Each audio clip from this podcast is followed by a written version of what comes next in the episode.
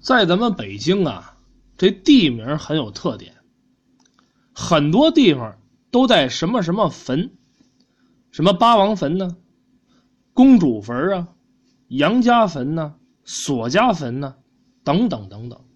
就说这公主坟，北京就不下一两座，什么六公主坟、南公主坟、北公主坟，咱们就说这北公主坟吧，就是咱们。坐地铁一号线，经常要通过的那个站，在玉渊潭的西南侧。话说清朝乾隆年间，乾隆爷呀，被刘墉给参了，参了个什么罪呢？叫偷坟掘墓，斩立决。可你也知道，天下没有杀皇上的刀，你不能把皇上给剐了呀。那没办法。最后，乾隆爷呢给自己定了一个发配。听过这个刘宝瑞先生说的单口相声《君臣斗智》的，都知道这一小段。话说有一天，这乾隆啊，带着刘墉、和珅从紫禁城出来，一直往西南走。那个年月，出了紫禁城，就是荒山野岭。不像现在，又是立交桥，又是高楼大厦，全没有。这爷仨呢，往西南走，越走呢越荒凉，可是越走这景色越优美。乾隆爷从来没见过，因为你想，每天在这个紫禁城里待着，什么也瞧不见，全是红砖绿瓦，看不见这样的优美景色。听着鸟叫，瞧着兔子跑。什么都那么新鲜，乾隆爷呀，一边跑一边笑一边唱，美极了。可是这样过，就错过了素头，天呢渐渐就黑了。等天一黑，就到哪儿了？就到现在公主坟这个位置了。那当啊，这公主坟下边是一大深沟，爷儿仨站在这个坡顶上往下一看，黑压压一片，点点的星光。这乾隆爷肚子叽里咕噜一叫：“哎呀，二位爱卿，朕腹内饥饿，可如何是好啊？”刘墉没说话，和珅呢也不敢搭茬为什么？你想想，你乾隆爷现在是戴罪之身，你有什么提要求的条件、要求的可能啊？皇上一看这俩人没搭茬觉得挺尴尬。没办法，继续往前走，又走了有三里地，四处是惊鸟飞起，到处是狼哭鬼嚎。哎呦，可把这乾隆爷吓坏了。二位爱卿，如何是好？这会儿啊，这个和珅搭茬了，主子，咱们再往前走走，估计呢能遇上素头。没办法，爷儿仨就接着往前走。嘿，转过一个山环，前面有一圈亮着灯呢。走到跟前一看，原来是三间草房，一个一个篱笆院。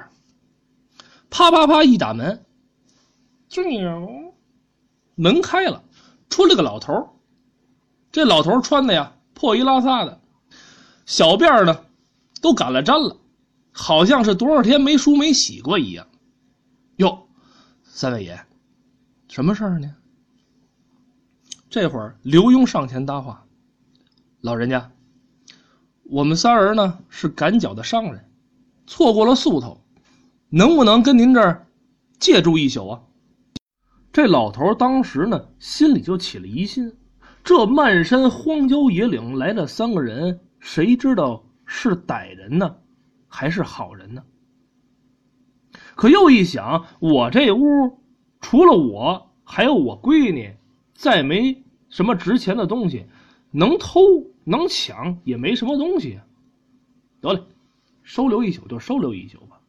于是呢，他就跟这个刘墉说：“啊，这位爷，您如果不嫌我这房子破，您就请进吧。”说着话，老头就带着这爷儿仨进了正屋。给这爷儿仨呢准备的是粗茶淡饭，这乾隆是饿坏了。大碴粥就饽饽，就白薯，呵，吃的这香，提了嘟噜，吃的香极了。正这会儿，门帘一挑，进来一个大姑娘。这姑娘啊，端着一碗菠菜汤，就搁在这桌上了。乾隆一看，嘿，这姑娘真漂亮，十五六岁，白白的面皮，去油黑的大辫穿着一身呢碎花的小袄，底下呢穿着绣花鞋，真是那么干净，透着那么水灵。他吃的也舒心，看着也高兴，拿出手绢一抹嘴儿，回头问这老头老先生，这是啊，这是我闺女。哦，另外，挺好，挺好。一夜无话，这爷仨呢，就在这三间房住下了。第二天早上清朝起来，梳洗已毕，爷儿仨准备上路。走到院里头，又看见这姑娘了。这天一亮啊，再看这姑娘，跟昨天又不一样了。让这太阳一照，晶莹剔透，就那么漂亮，透着那么美。乾隆心里高兴，伸手从兜里拿出一块黄丝手帕，递给这姑娘：“闺女，我看着你喜欢，要愿意呀。”给我做个干闺女吧，来，手帕你接着。有事儿呢，你到京城就找我皇。正这会儿，刘墉捅捅皇上，啊，就找我这个皇家大院就行了。这小女孩当时就愣在那儿了，心话说：接也不是，不接也不是。扭头呢，就看向他爹，那意思您给出个主意吧。这老头一看，冲这闺女点点头：“孩子，接吧，这是缘分。”这女孩呢，就把这手帕接过来，双膝跪倒，给乾隆磕头：“爹爹在上，闺女给您磕头了。”嘿，可把这乾隆乐坏了！快起，快起！说着话，又从兜里掏出五两银子，递给这女孩。认完了干亲。乾隆接着发配啊，皇上发配，听着都新鲜。三年无话。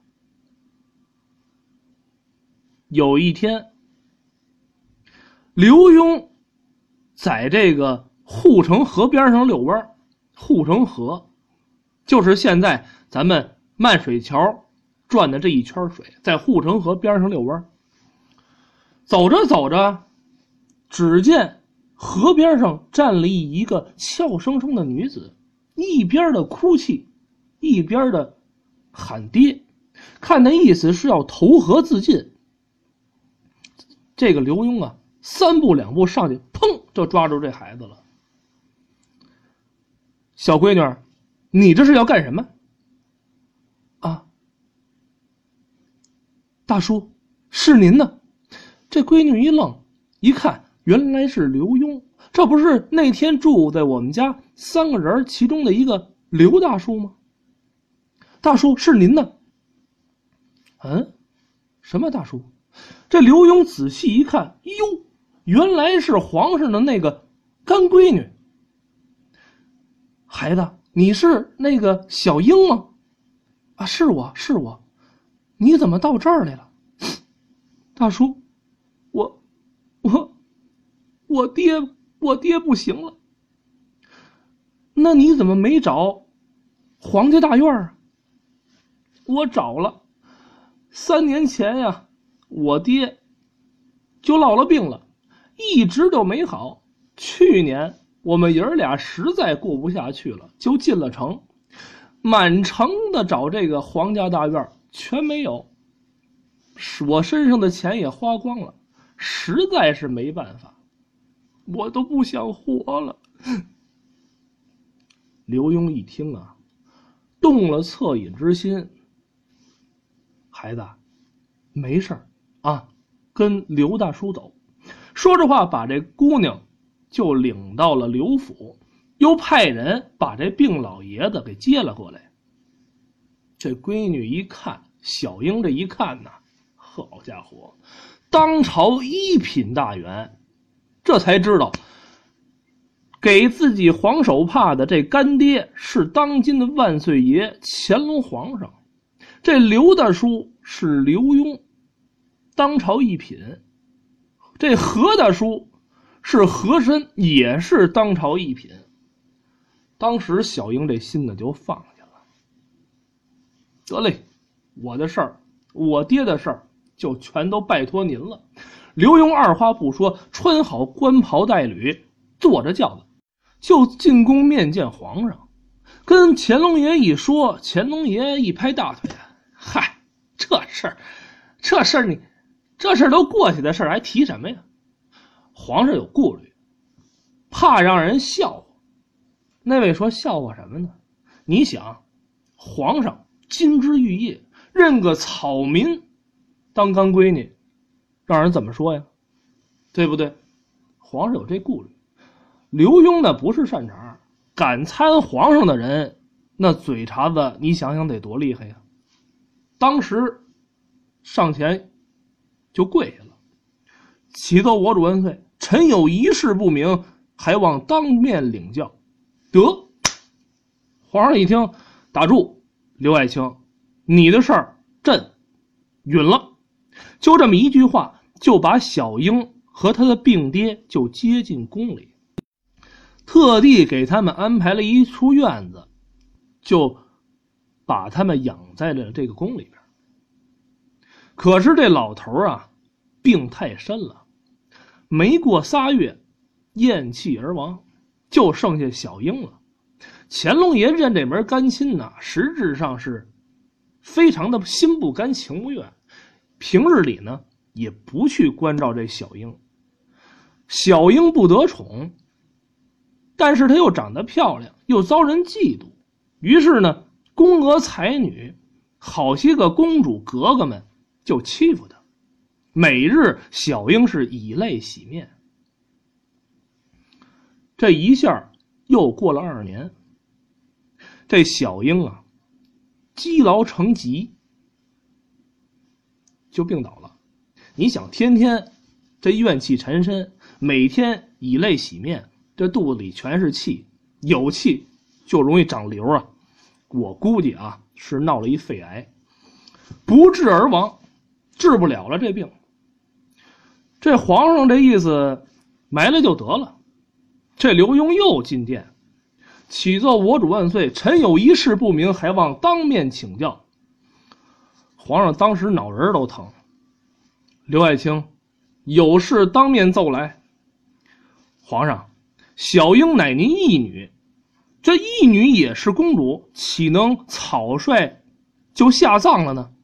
那依刘爱卿的意思，小英在临走之前呢，曾说要回原籍下葬，还望皇上应允，按公主的待遇走，按公主的待遇。